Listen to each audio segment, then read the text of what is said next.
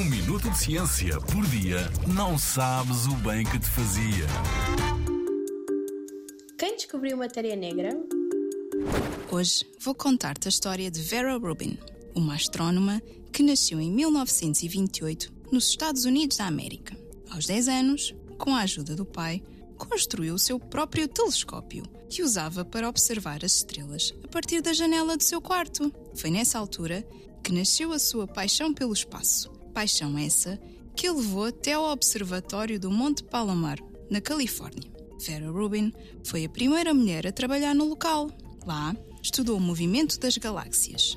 Imagina um puzzle. Um puzzle gigante onde Vera conseguia ver várias peças: estrelas, planetas e, claro, as galáxias. Todas essas coisas que podemos ver com os nossos telescópios.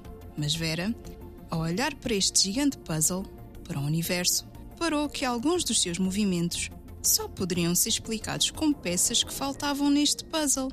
O problema é que estas peças não se veem, mas afetam a forma como as coisas se movem e interagem. A estas peças chamamos matéria escura.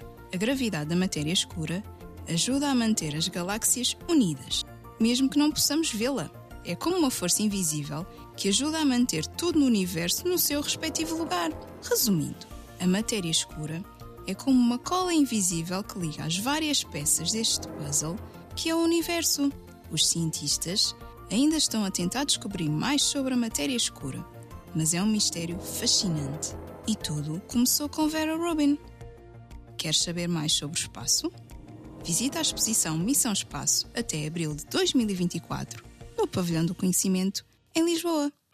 Na Rádio ZigZag, há ciência viva, porque a ciência é para todos.